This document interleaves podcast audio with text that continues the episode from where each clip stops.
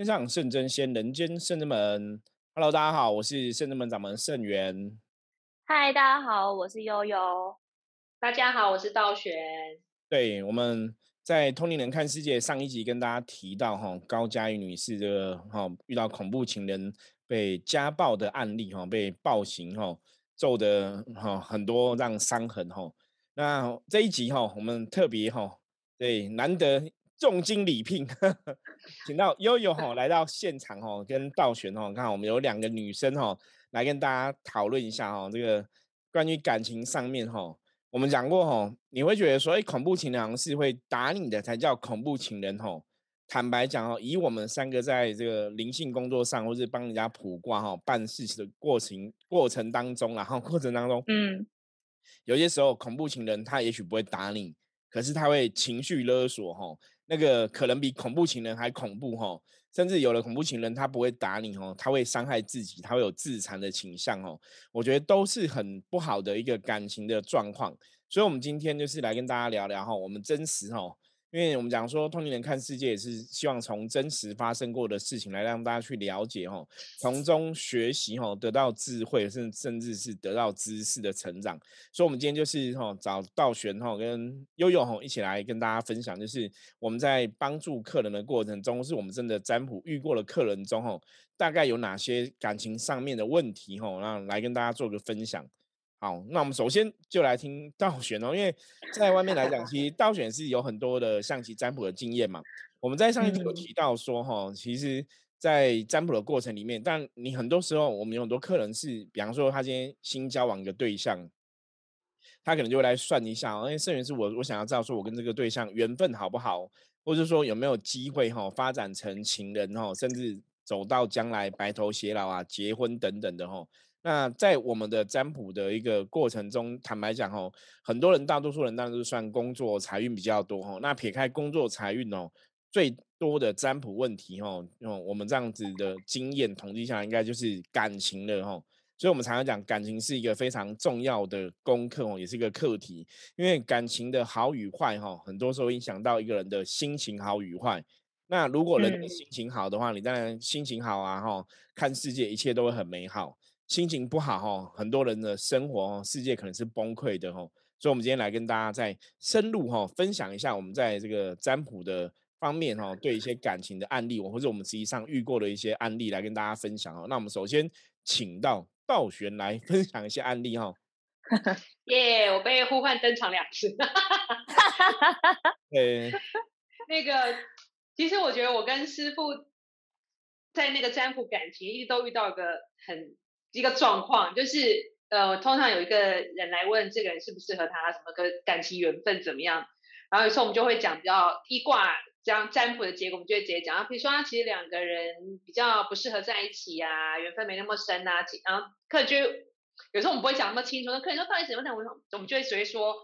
呃，建议你们不要在一起，你可以再另外找其他对象，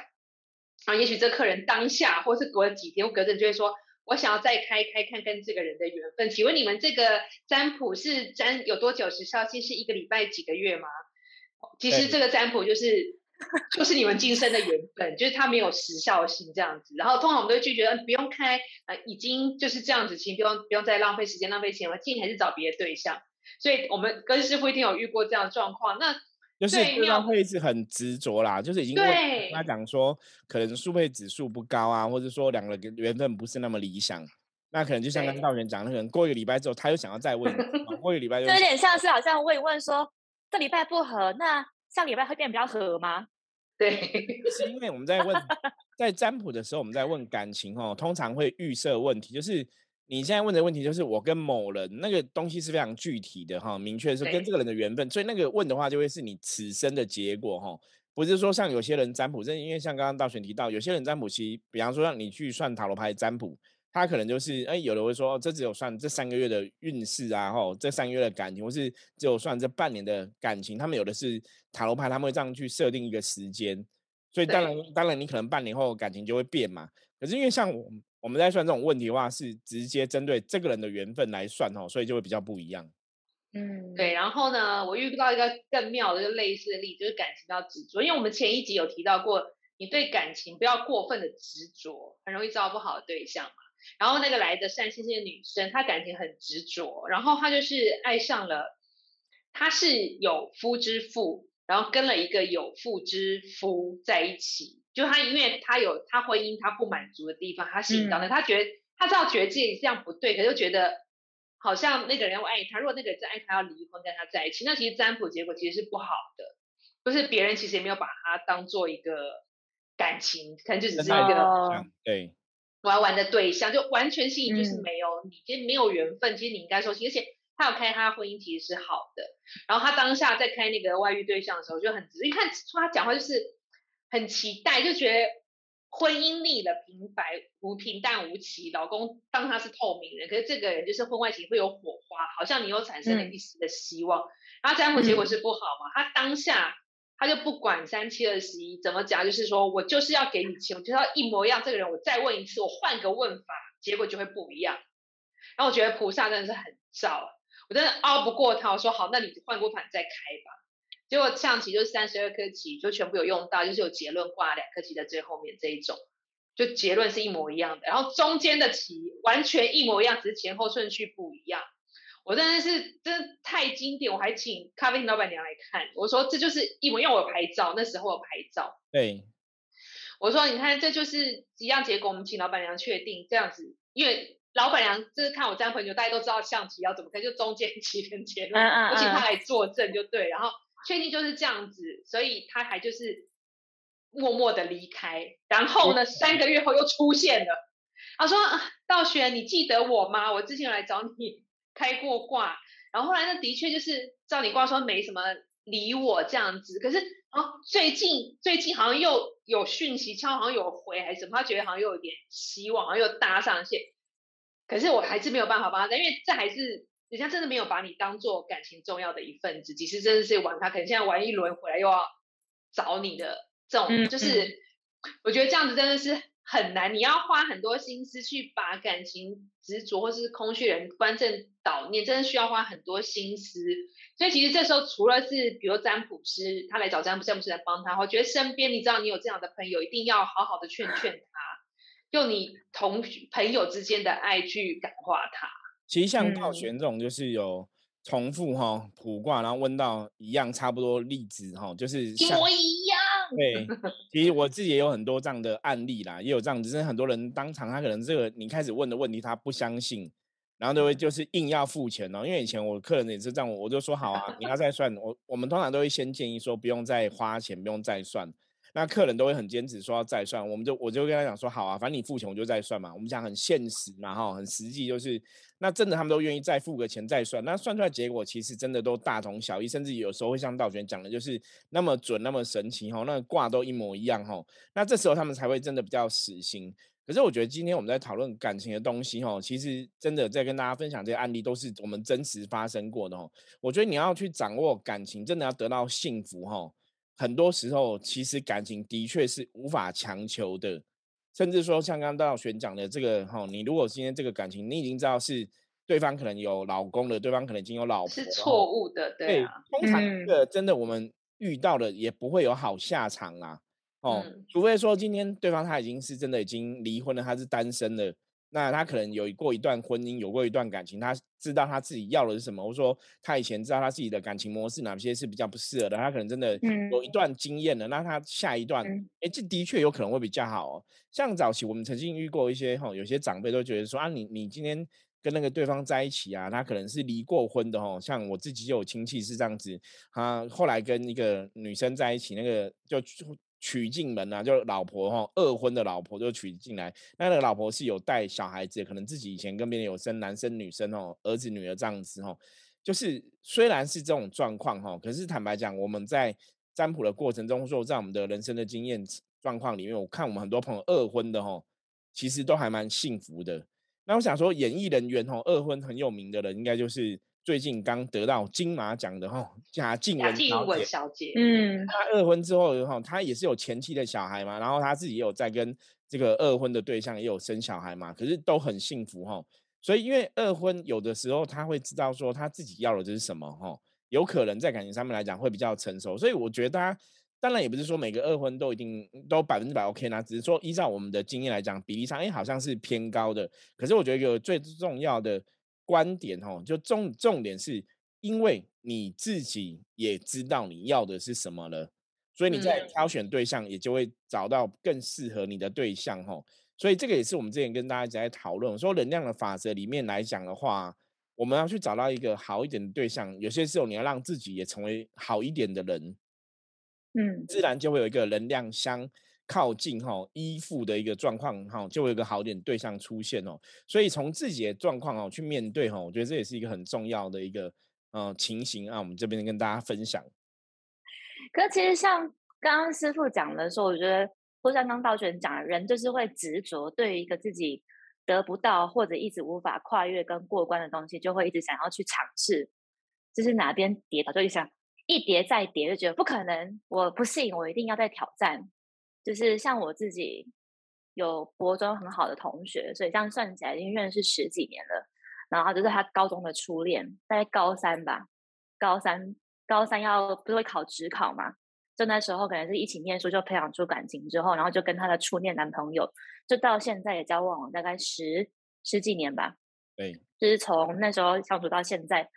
但是虽然说他们这样相处时间听起来好像，如果只听前面觉得哇好像不错哎，第一个就遇到很棒的人这样子，然后就可以定一生。当然还没到结婚，但其实他们在到大学的时候，大概热恋大概一年多两年吧，就开始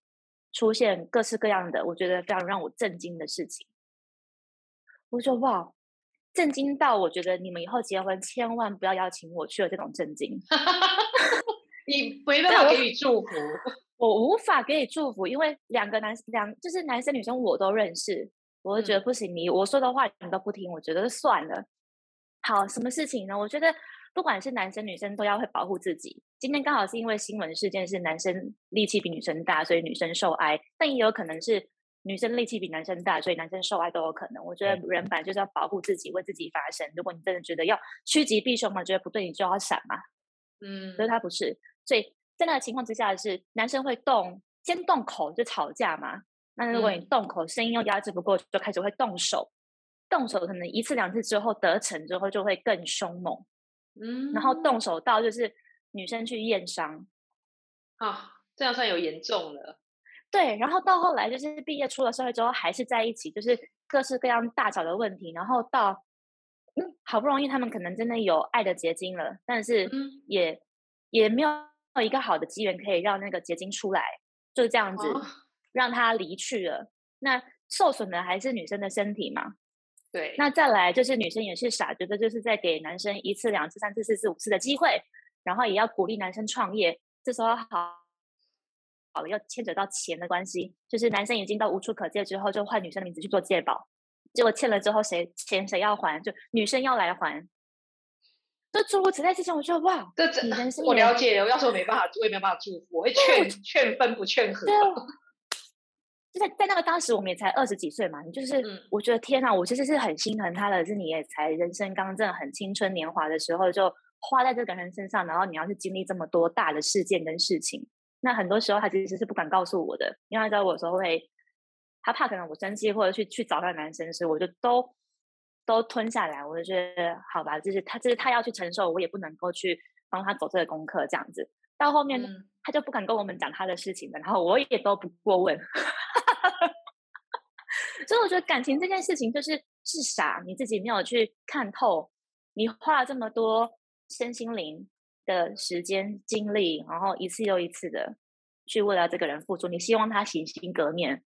但你试过之后，如果你试了一次两次之后发现不行、不对或不对盘，或是格外真是缘分已尽的时候，你真的就是要说走就走。哎，你的人生很快，你这女生从以前二十五岁，真的青就是青春年华的时候，到现在你可能已经三十五之后，你变四十了，你还要再这样下去吗？所以我就说。我就默默跟自己讲说，对，以后他如果结婚的话，千万不要邀请我去，我不会出席。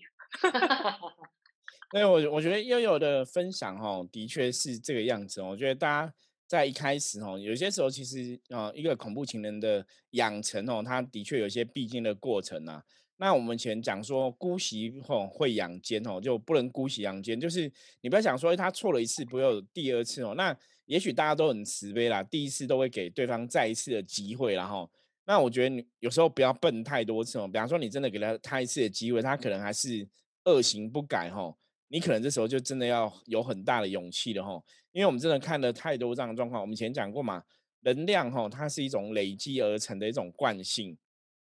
当它成为一种惯性之后，那个能量就会产生它的影响力。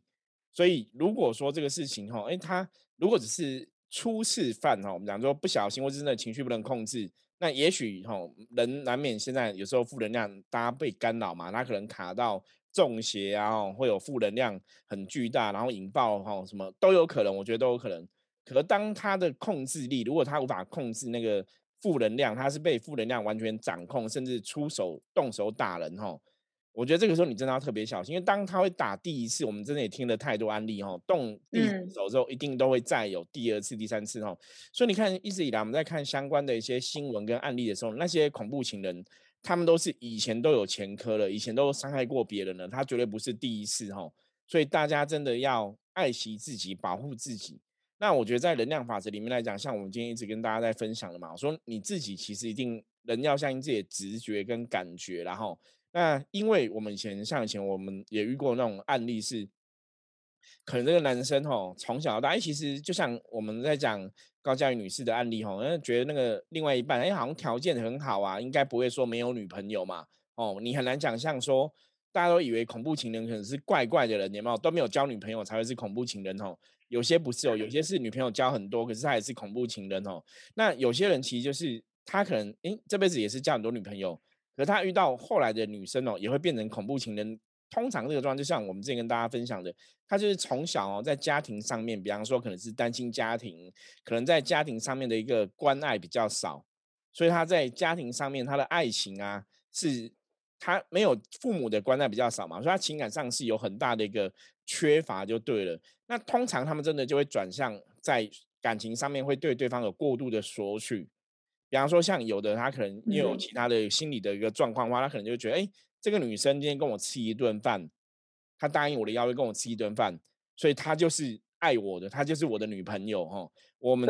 看过一些案例就这样，所以当你真的想要跟她分分手的时候，她对你就有伤害行为的行为哈。像之前有些新闻就这样子啊，男生跟女生去吃饭嘛哈，那。女生就觉得我们不合嘛，觉得谈不来，就想要离开。可是男生就觉得你是我女朋友，你怎么可以离开我？哈，然后就有攻击对方的一个行为，哈。所以这个其实就是这个这种心理的一些状况，哈。有些时候你在一些细节上，真的相处上，你就会知道。对，那我觉得如果是你真的遇到这种情人的时候，真的要想办法保护好自己，哈，不然这个状况你如果没有当场断舍离，哈，很多时候你到后面的状况，你可能后悔就会来不及了。那我们再看一下，有时候防不胜防哎。对啊，道玄有没有算过什么样的案例？我觉得可以可以跟大家多提供哦。好啊，我有还有算过一个很漂亮的姐姐，她真的长得很漂亮，那可能比我大十岁吧，但是保养的非常好。然后呢，她就是有一个男朋友，然后她来讲就是她很想要断了这段感情，然后想说要怎么断呢？然后她男朋友就是标准恐怖情，有时候在。她男朋友都知道她工作的所有时间跟休息的时间，或是她今天要跟谁见面找谁，她都要先报告，就是先把 schedule 给对方，他就会照标查情，真的很严重。所以你看这个道雪，你现在讲这就是我们上一集跟大家分享的哦，恐怖情人的特征哦，就是要控制欲很强，控制欲很强，都要知道你在干嘛哈。对，而且大家就是女生就自己住，然后她有女生家里的备份钥匙，然后很恐怖，会突然查清，看你。该到家时间会不会到家？这样，然后因为女生找占卜师一定是在 schedule 之外的。那有一次，有一次我帮他干嘛？他来圣真门占卜是要找师傅，就对。然后我就顺便去载他，我上山前就顺路去载这个客人。然后路上手机就想，他说：“到学怎么办？”我说：“怎么了？”我男朋友打来说：“你现在给我视讯，你旁边是谁？你现在开视讯，让我知道你旁边是谁。虽然旁边是一个女生是我，但他不知道怎么干，因为很紧张。”不知道怎么跟他解释这个人是谁，因为没看过的朋友，占卜是在什么，又在别人车上，到底你要去哪里，要干嘛？这样，他好像意思是他跟他男朋友说，他跟女生朋友去，比如去什么弄指甲还是什么？因为我确实是去，呃吉林路附近一个按摩的还是弄指甲的去接他就对了，所以他现在就那时候就很紧张。然后那时候师傅有一次帮他帮他看，那其实他们的确已经不止一世的缘分是这样纠葛，所以通常这种这种的话，师傅看就是很强的，要讲到能量法则这冤亲方面的，可能有好几世的嗯的关系。有的时候可能真的也也有可能真的是冤亲债主没有错啦。对，然后要上冤亲债主当然是有很多处理的方式啊。对，然后就就帮他做一些化解啊，然后另外帮他做一些祈福的祈福的仪式这样子。嗯他后来最后，因为他后来呃，就我了解是，虽然他最后没有分手，但是好像男的有比较节制。因为师傅有说，因为就算你把前世的感情断开，你还是有今生的缘分嘛。因为今生毕竟你们已经在一起那么久了，还是有今生的缘分。所以我们把过去不好的，比如执念啊，一些冤亲的负能量，对你的那些负能量投射，都把它处理掉之后，那就剩下是今生缘分，我们再来好好面对跟处理这样子。所以这个就是也是透过占卜在帮客人解决感情上状况一个经典的案例。对，因为其实一般我们讲说感情的缘分，哈，坦白讲，我我我从以前都跟很多朋友讲，我说感情缘分的确是，如果是你的就会是你的，哈，不是你的真的无法强求啦。感情这种事情是比较特别，那感情跟前世今生有关联，或像道玄刚刚讲这个例子哦，可能是冤亲债主的状况哦。我要讲一个特别的点。因为有有些时候，很多朋友都觉得说啊，他跟我遇到可能真的是我们前世有缘分哦，那我们这辈子在一起，所以他即使伤害我哈，或者他真的是所谓冤亲债主，我还是要容忍哈。我要跟大家讲，这是错误的，因为通常感情的相约哈，如果你这个人真是真，我们讲说是你累世的灵魂伴侣，或者说你们感情可能前辈子大家都爱得很好，有互相承诺下辈子要找到对方，那真的也是这么哦这么有缘的，真的遇到了哈，那这辈子好好琴瑟和鸣。对，那当然 有没有这种状况？的确是会有这种状况哦。就像以前你看电视什么三世夫妻、七世情缘之类的哈，的确有这种状况啊。没有，那个就是真的爱的很深啊，就每辈子都在一起，然后都很好。那个也 会有这种值得大家祝福的事情啦哈。那当然，如果有些是他可能感情的这种因果，或是感情的前世今生，有些时候他如果是恶缘的话，他可能只是你这辈子可能有些缘分要去了结。嗯，或者说上辈子可能这样结亲，对，或是上辈子可能他对你虽然是恶缘，他可能对你还是有一些情谊嘛，哈，所以这辈子你会有个机缘去认识到这个人，那那认识到这个人，你可能会觉得他很熟悉，可能会觉得喜欢他或怎么样，的确有这个可能性。可是我跟大家讲了一个东西哦，你们之后怎么发展啊？这辈子怎么相处发展，要不要在一起，那是这辈子的事情。了解吗？不是说哦，我上辈子跟他可能真的相爱，这辈子一定也会相爱，或是一定会有个好的结果，未必哈。所以我觉得我们人还是要跳出来看，要不要客观看，就是你这辈子的感情好跟不好，还是在你这辈子的有没有用心经营，然后跟对方的相处过程有没有好好沟通，或甚至对方跟你有没有两个都了解爱情是怎么一回事哦，可以互相包容等等的，这样子的感情模式才会相处的越来越好哈。没有那种说我我上辈子注定我这辈子。遇到这女生可能是某种缘分，所以我相信这辈子一定都是善缘哦，未必哦，因为有些时候恶缘，恶缘也会注定好你这辈子遇到某某人哦。可是你遇到某某人之后的过程，那是绝对是你这辈子今生哦怎么做哈，怎么处理哈。所以不要那种觉得说啊，我可能就是上辈子欠他，所以我一定要还还债哈。像以前我帮人家占卜就遇过这种问题，你又算出来说，哎，这个情人状况缘分不是很不是很好。虽然有缘，有些人是有缘无分嘛，哈，我们也会这样讲。那有些客人就会很可爱，就说：“师傅，我就觉得我，我觉得我跟他真的以前有认识，那我觉得可能是我欠他的啦，所以我就要还他。所以被欺负啊，被打都觉得啊，那就是要还他。我说没有，我说那已经不对了哈，在现在法律来讲，他伤害你的暴力行为，这也是错误的。你就是要去哈为自己保护好自己。可他们有的人就会很宿命的觉得啊，我就是欠他，我要还他，没关系啦。我说没有没有很大关系哦，你不要觉得说，哎，那是我上辈子欠他。我说因为很多东西，你我们以前在冤亲债主的逻辑来讲哦，当然好像是哎，人家是冤亲债主来跟你讨债，你要还人家，好像是一个很正常的事情，然后一般都觉得很正常。可是有些时候，其实搞不好你只是欠他五块钱，可是你已经还了一百块了，你能还超过了啊。人真好。对，利息都还。所以你要知道嘛，你要知道说你搞不好你还超过，所以不要有那种宿命论，就觉得啊，我就是我欠他，当做我欠他的啦，我还他没有关系的哈。我觉得有些事情是我们当然可以哈比较慈悲宽容去看待，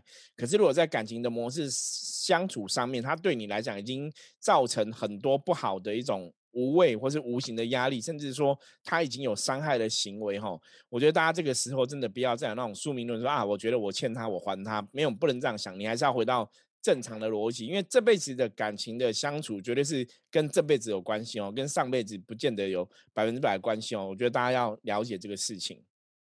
而且我平常其实只要是过我。你还没在一起，感情如果开挂出来有出现冤亲债主的局，我们都会建议你，对，就是不要在一起，都建议，对，真的不要。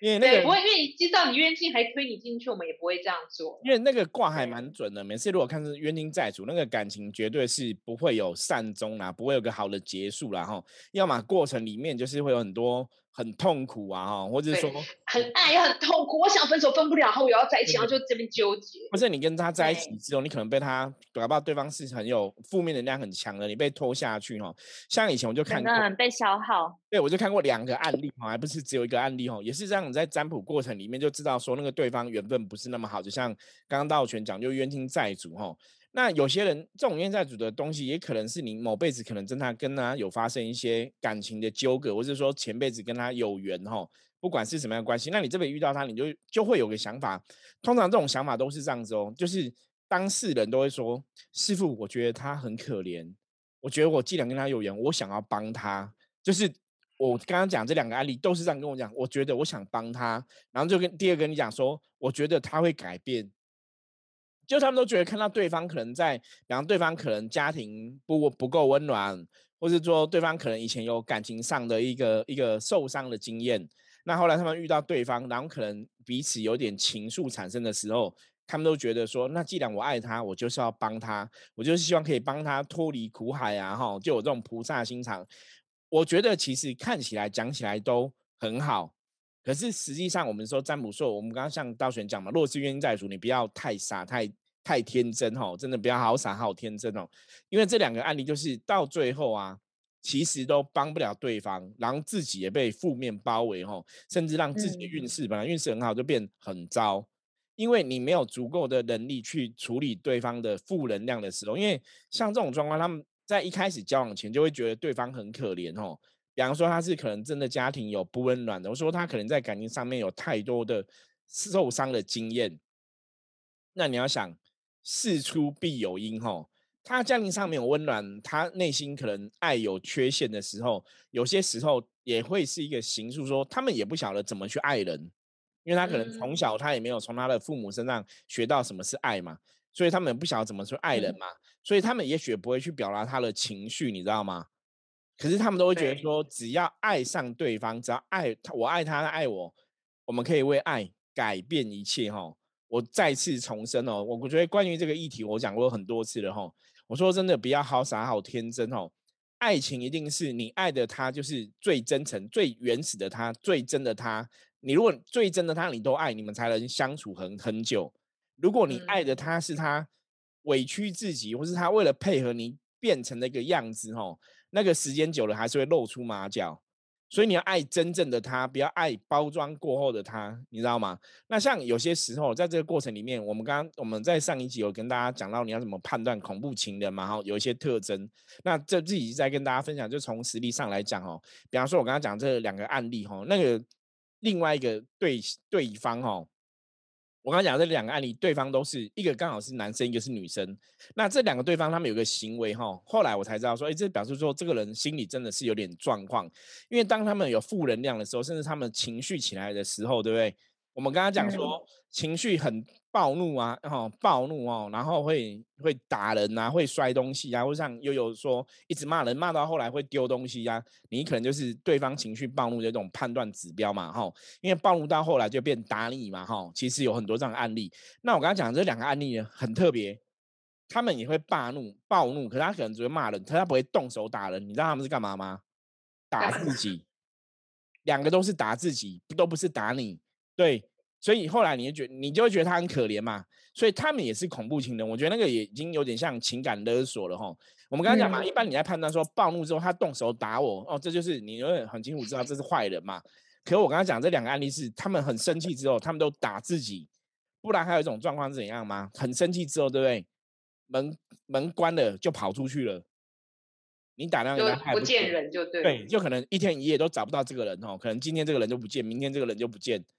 他就你就找不到他。那后来他们在遇到的时候，我有请他们去问对方嘛，对方的的回复都是说，因为我现在情绪很强烈，我无法宣泄，所以我必须让自己冷静，说我用离开的方式去冷静哦。那一开始他们觉得，哎，这样好像不错嘛，就是你怕听起来很合理，对对。可是嗯，好像蛮理智。可是到后来证实的状况是，因为为什么他们用这种方式理智？因为他们无法控制自己的情绪，你懂吗？所以那个到最后其实都变成一种情情感哈勒索的一个状况。所以你的另外一半他如果没办法控制自己的情绪哈，很多时候情绪起伏很大，就比如说。他们的状况其实是不稳定的，身心灵状况是不稳定的吼。那你跟这种人在一起，即使他不会伤害你，可是他的负能量会把你往下拉吼。他虽然没有我刚刚讲嘛，他们都打自己，他没有打你，可是他遇到情绪，你就觉得不错啊。吵架的时候他甩门就走了，他没有去伤害我啊，他去自己处理自己的情绪，觉得很好，对不对？可是你会发现说，你其实是一直被他往下拉。因为他们就是会这样子义无反顾，就会觉得，哎，对方也没有打我，对方没有伤害我，而且对方很可怜，而且你看对方还为了处理他情绪，还去冷静，哦，他们就会一直想说，我还是要帮。能量就会互相牵制啊。对，因为重点是你怎么帮他，他还是都这样子，他不会好啊。他只要遇到事情，就是用这种方法来处理他的情绪，所以他一直不会有进步。可是你在那过程中，你只会一直消耗你自己的能量，所以也许这个，也许这个。不能讲说这是恐怖情人嘛，因为他好像没有什么很明显的伤害你的状况哈。可是这种即使是情感上的勒索哈，或者说在感情上面他的负能量引爆，他一直把你往下拉哈，我觉得都是在感情上面来讲，大家要特别注意的哈。因为这种感情最后的结果也不会幸福哈。好，嗯，我觉得感情这个功课哦真的很重要哈。我们这样子哈，昨天跟今天跟大家聊了两集哦，感觉上还有很多东西可以聊哈。不过没有关系，我们这个节目哈长长久久哈，我们以后陆陆续续再来跟大家分享哈。好，那我们今天的节目就到这里。如果大家有任何关于感情的议题哈，想跟圣者们的我们的大家讨论的话，一样哦，在赖的官方账号搜寻圣者们就可以加找到我们的赖加入。然后任任何的留言哈，我们都会看哈。或者说你想要给我们鼓励的话，也可以跟我们讲一下哈。那任何问题都可以直接在赖上面提出来，我都会看这个讯息，然后会来回复哈。那我们今天的分享就到这里哈，我是圣人门掌门圣元，我们下次见，拜拜，再见，拜拜。